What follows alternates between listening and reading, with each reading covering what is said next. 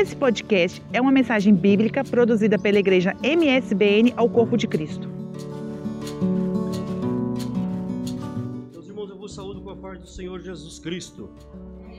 Oremos, Pai Santo, diante da tua presença nós estamos mais uma vez, Senhor. O Senhor conhece o nosso coração, o Senhor conhece o coração de cada um de nós que estamos aqui nesta manhã. E nós pedimos, Senhor, que a tua palavra continue fiel para conosco nesta manhã que a tua palavra nos instrua, que a tua palavra nos oriente, mas nós precisamos da capacitação do Senhor, Espírito Santo, para transmitir a tua palavra de acordo com o que o Senhor colocou no nosso coração. Dá-nos corações desejosos de aprender do Senhor, que a nossa mente seja voltada para o Senhor, que o nosso desejo seja agradá-lo todo dia da nossa vida. Que não haja, Senhor, exaltação em nós, mas que o Senhor cresça e que nós diminuamos cada dia. Em nome de Jesus nós oramos. Amém. Meus irmãos, podem vos assentar. Muito obrigado. A semana passada, no, no nosso grupo da igreja, da, do, do, WhatsApp da igreja, saiu uma questão de uma, uma irmã colocou uma questão que sobre perseguições, notadamente na igreja no Brasil, de onde a maioria de nós aqui somos oriundos, mas também aqui em Portugal, da perseguição que a igreja está passar. E um outro irmão colocou que não, que não há perseguição, que a igreja, ele, ele citava, a igreja no Brasil faz o que bem entende e ninguém persegue. Isso é fato. Isso é fato. E aí eu a conversar com meu amigo Vitor, ele falou: os dois têm razão, e realmente os dois têm razão, de acordo com a palavra de Deus. Nenhum nem outro está errado. Nós estamos a sofrer perseguições e há uma outra ala que não está a sofrer perseguições nenhuma. Faz o que bem entender. Porque, irmão, nós precisamos aprender a separar igreja com I maiúscula, I maiúsculo, igreja com I minúsculo. Igreja, corpo de Cristo, santa, imaculada, sem mancha, sem mácula, que ninguém tem condições de apontar o dedo para nada. Eu quero fazer parte dessa igreja. Não sei se você também quer. E há a igreja que nós fazemos parte, chamada organização. Essa que leva uma placa. Essa que leva uma placa. E infelizmente, a grande maioria, infelizmente a grande maioria, não estou aqui totalizar, vive de acordo com os padrões mundanos, coaduna com o pecado, e aí não há perseguição a oba-oba.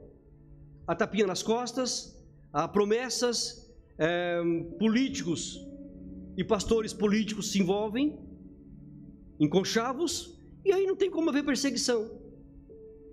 Quando nós olhamos para a Bíblia Sagrada, nós começamos a aprender o que é uma coisa e o que é outra. É necessário que tenha organização? Claro. A Bíblia fala que Deus mesmo deu uns para apóstolos, para pastores, para mestres, querendo o aperfeiçoamento dos santos. Interessante isso, né? Aperfeiçoar os santos. Pensa comigo. Aperfeiçoar os santos. Na nossa ótica, os santos não precisam de aperfeiçoamento. Não precisa ser aperfeiçoado. Mas o sentido de santo aqui é os separados. Aperfeiçoar aqueles que foram chamados para fazer a obra de Deus. Amém? Chamados para a santificação. Não é essa santificação como Deus, que nunca pecou, não peca e jamais pecará. Não. Essa santificação é de pecadores comprados e remidos com o sangue de Jesus Cristo, que foram separados do mundo. Vivemos no mundo, mas não pertencemos ao mundo. Jesus Cristo ora dizendo assim: Pai, eu não peço ao Senhor que tire eles do mundo, mas que os livres do mal. Então nós estamos no meio da maldade, mas nós não praticamos a maldade. Essa é a igreja, é o corpo de Cristo. Amém? Agora, infelizmente, como disse a igreja, a organização há falhas. Por que há falhas, irmãos? Porque é regida por homens.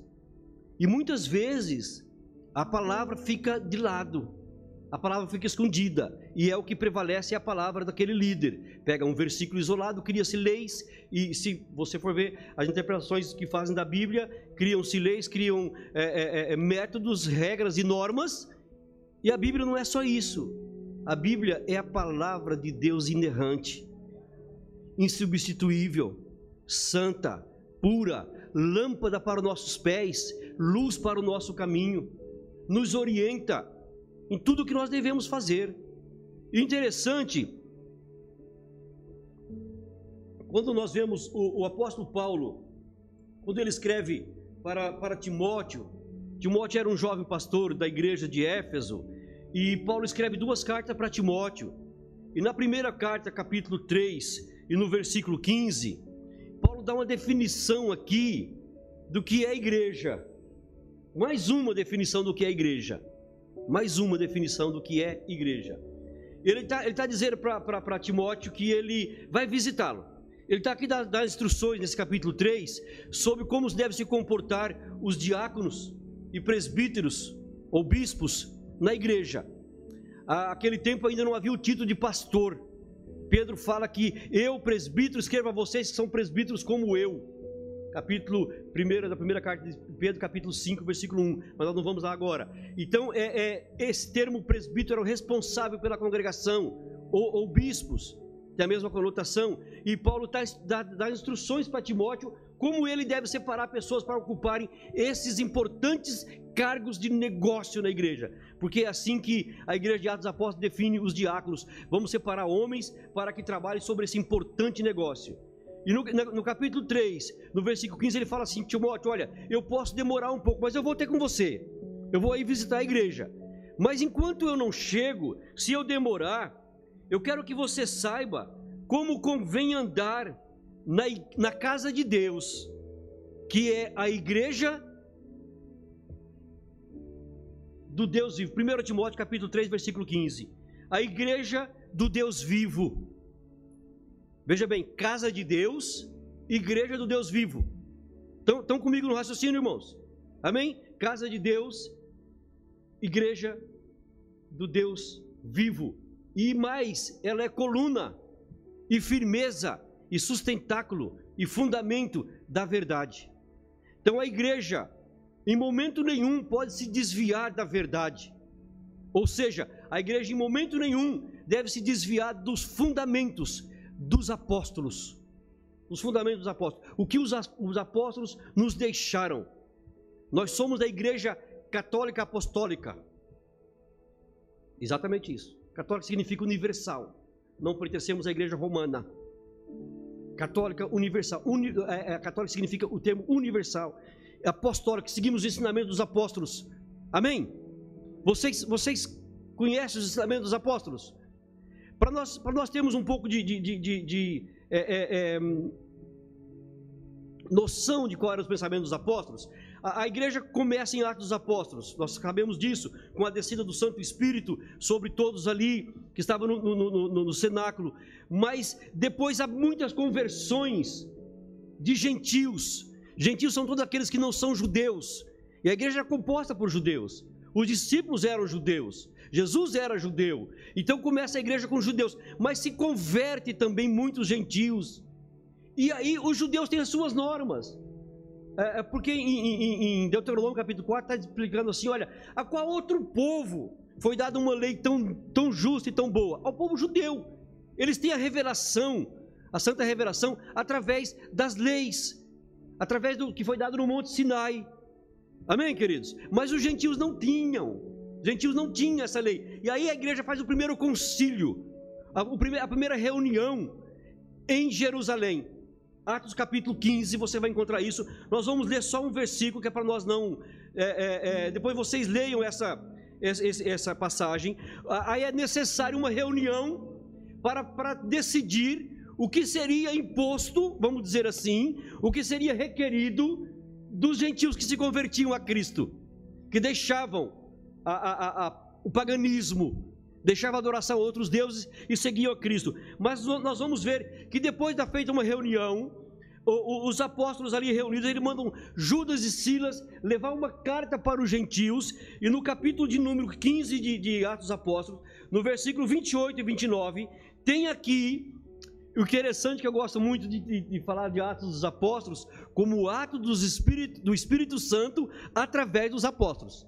Porque o Espírito Santo ele age do capítulo 1 até o capítulo 28 de Atos dos Apóstolos. Em todo, em todo o, o livro. É, é, atuação, assim, é, é, é, é constante do Espírito Santo. Então, O que é que os discípulos escrevem para esses irmãos? O pastor da igreja deles. Na verdade, pareceu bem ao Espírito Santo e a nós não vos impor mais encargos alguns, alguns, senão estas coisas necessárias, que abstenhais das coisas sacrificadas aos ídolos, porque os gentios viviam sacrificar tudo aos ídolos. Se você ler a carta de Éfeso, Colossenses, você vai em Filipenses, você vai entender muito bem isso, Gálatas, como é, é, aquele povo vivia na idolatria. Na cidade de Éfeso tinha o, o, o, o templo para Deus Artemis, lá tinha os prostitutos cultuais, tinha as prostitutas cultuais, tudo isso existia.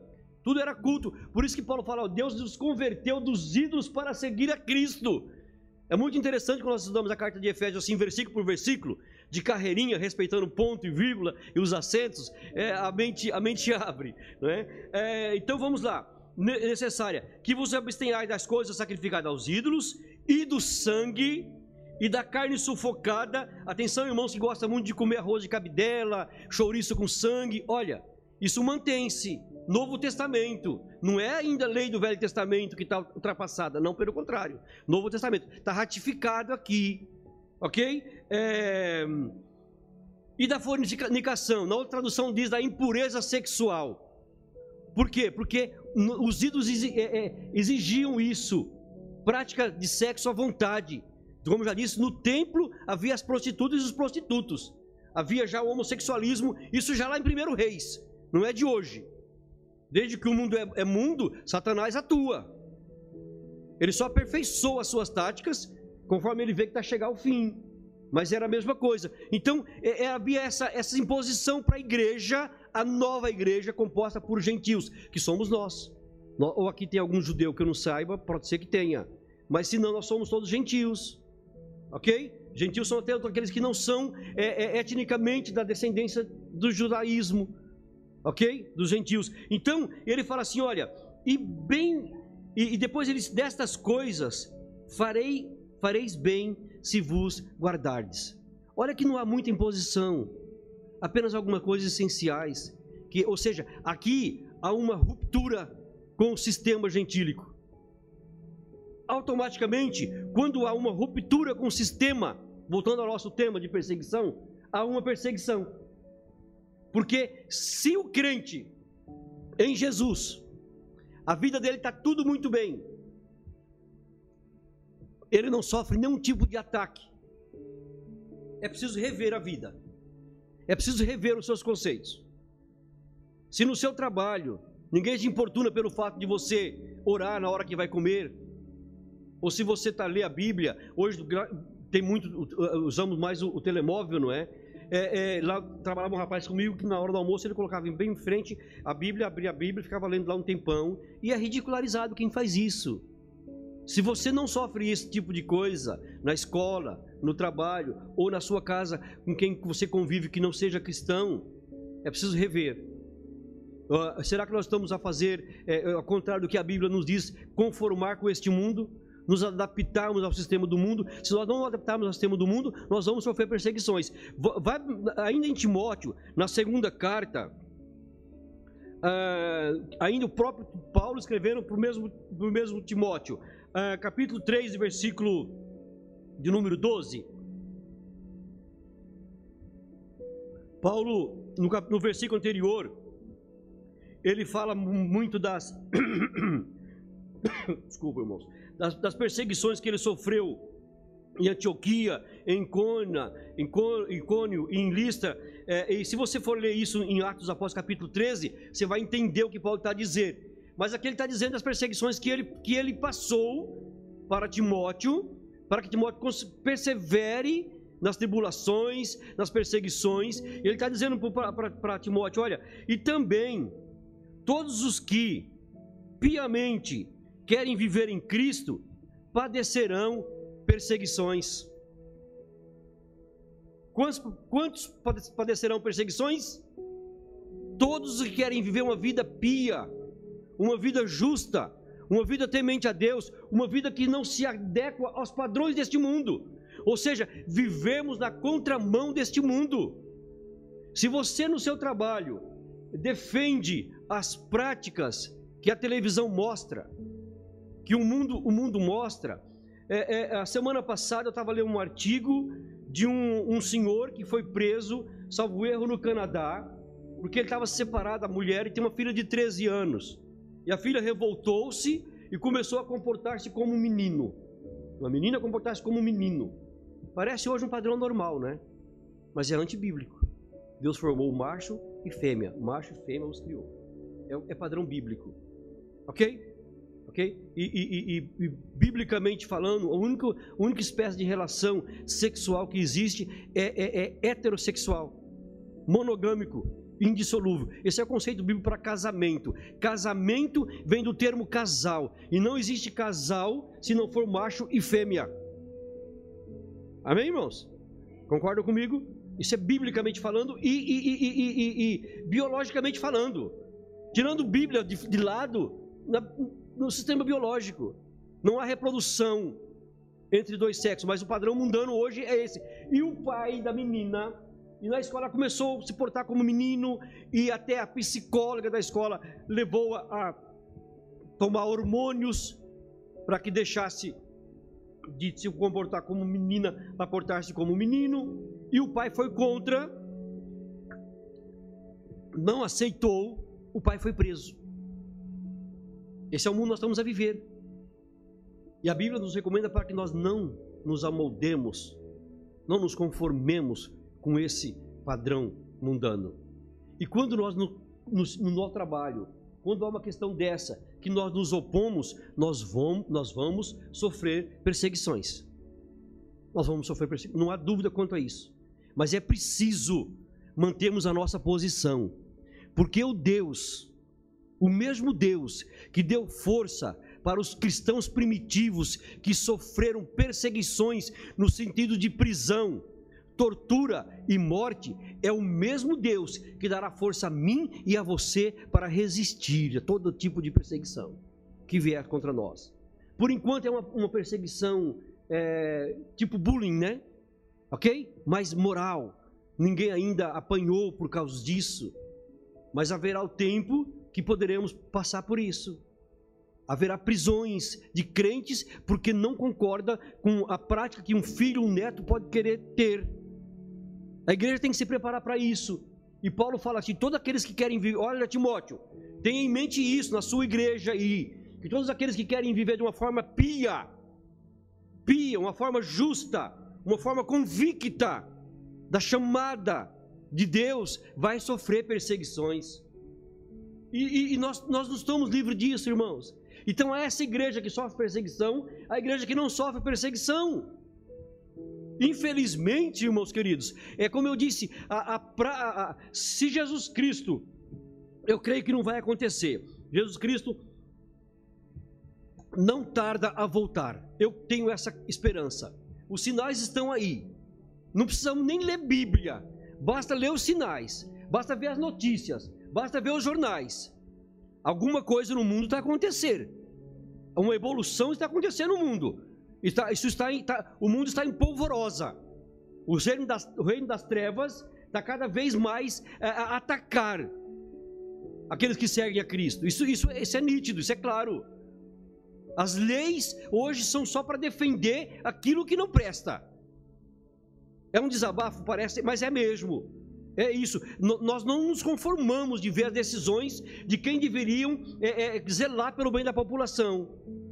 Infelizmente, queridos, isso não afeta aqueles grandes líderes que fazem o que eles querem, o que eles se adaptam a esse sistema.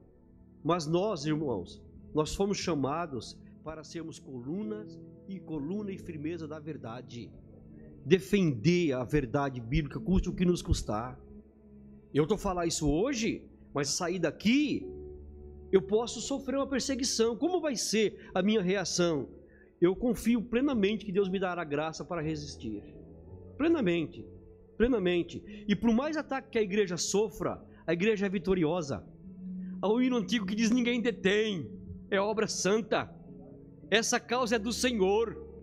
Nas lutas ou nas provas, a igreja segue caminhando. Os mártires, irmãos, que sofreram nas arenas, É, é muito conhecido Roma, mas antes, antes houve naquele tempo era o Império Romano que dominava, mas sempre houve perseguições. Há, há, há, há um, um, um hino que diz que os romanos se divertiam vendo as feras matar os cristãos, mas eles não sabiam que naquela arena, cada gota de sangue era um grão que brotava e frutificava. E quantos carrascos creram em Cristo a ver o sofrimento dos cristãos que não negaram a sua fé? Estudem, Estude um pouquinho a partir do, do, do apóstolo João, que começa com Policarpo, que, que, que, viu João de acordo com a história, o que ele sofreu.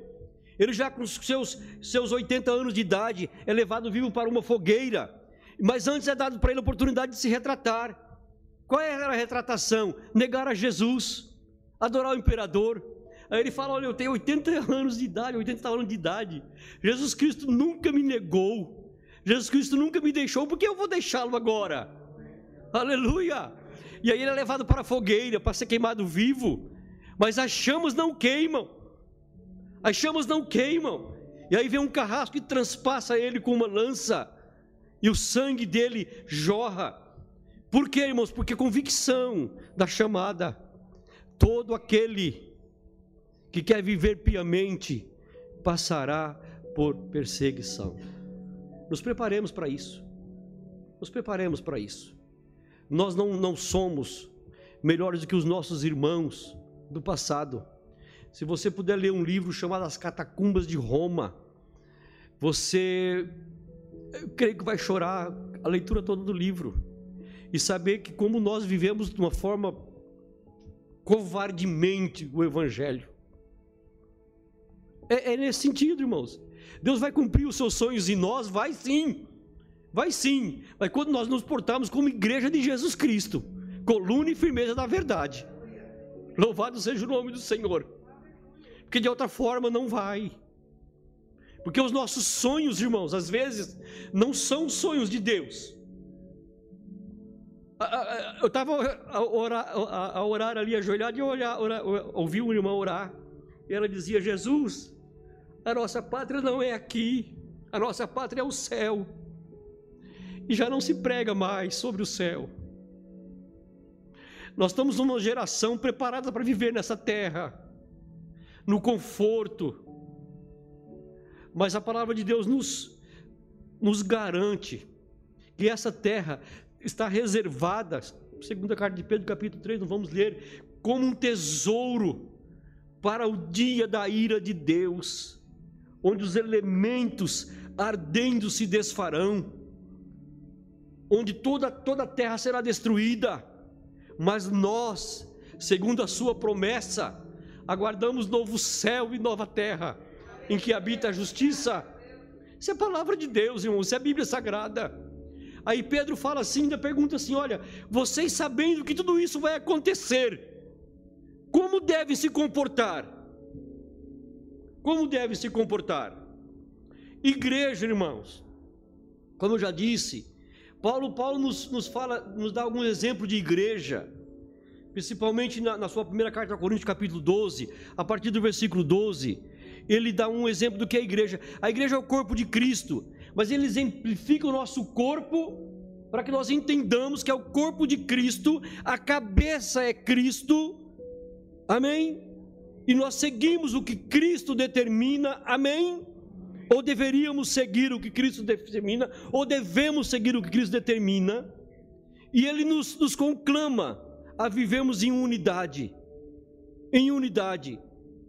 E, e, qual, é, qual é essa unidade? Eu quero ler no capítulo, é, segunda carta, primeira carta de Paulo aos Coríntios, aos Coríntios, desculpa, capítulo 12, é, você em casa estuda isso, você deve ter lido já, mas eu quero que você estude esse texto todo. E depois, é, é, é, é de, todo o capítulo 12. Mas o que eu quero frisar aqui com vocês, irmãos, é o objetivo disso é, é o versículo, capítulo 12, versículo 25 somente para que ele está ele tá dizendo o processo todo do corpo. Vocês vão, vão ler, vocês vai, vão, vão entender direitinho isso. Mas no versículo 25 ele fala assim: olha, é, capítulo 12 de 1 carta de Paulo aos Coríntios, versículo 25. Ele diz assim: olha, para que não haja divisão no corpo, mas antes tenha os membros igual cuidado uns dos outros. Porque Paulo está dando o exemplo do corpo, e ele diz que todo o corpo depende de todos os membros. Vocês já pensaram é, é, é, é, é quão complexo é você se dirigir e pegar um copo d'água para beber? Todo o seu corpo se movimenta por um copo d'água. Todo o corpo. Primeiro os seus pés vão até o local onde está a água. Depois o seu braço estica, a sua mão vai, todos os seus dedos apertam um copo d'água, ou já houve aqui uma, uma sintonia. É, o pé podia falar assim: não, você está com sede, mas eu não vou buscar água para você. A mão podia dizer: você tem sede, mas eu não vou. É, aí abre a boca, a língua prova o paladar, ok? E é bom, o provérbio diz que assim como a língua prova o paladar, nós devemos provar as palavras. Só botar para dentro do nosso coração aquilo que é útil. A, a, a língua prova o que não é útil, ela a boca. Não é assim que fazemos? Então, é toda, toda essa, essa sintonia do corpo, irmã Jaqueline, para beber uma água, aí desce pelo esôfago e aí vai. O que é preciso ser absorvido é absorvido, o que é preciso ser limpo é ser limpo, o que é preciso ser expelido é expelido. Todo o corpo se movimenta, e assim é a igreja de Cristo, unida, todos preocupados uns com os outros. Para que, igreja? Para que haja movimentação do Espírito Santo no nosso meio para que avancemos contra as rotas infernais da maldade. Quando, quando da declaração de Pedro, em Mateus capítulo 16, versículo 18, Jesus Cristo fala para Pedro: Pedro, tu és Pedro, pedra pequena, e sobre esta pedra eu edificarei a minha igreja, e as portas do inferno não prevalecerão contra ela. Louvado seja o nome do Senhor. A igreja de Jesus Cristo segue avançando independentemente das perseguições, das lutas. Ninguém para a marcha da igreja de Jesus. Ninguém pode parar. E o próprio, próprio Pedro ratifica isso, nós não vamos ler. Na sua primeira carta, ele fala que Cristo é a pedra angular. Cristo é a pedra que os edificadores rejeitaram. O que é a pedra angular? A pedra que serve como base, serve como fundamento. Não é homem, não é homem nenhum, a não ser Jesus Cristo. E é nele que nós devemos estar arraigados, enraizados para a glória do Senhor. E assim, igreja, ninguém impedirá a nossa marcha. Igreja militante, nós estamos a militar, mas em breve seremos igreja triunfantes para sempre com o Senhor.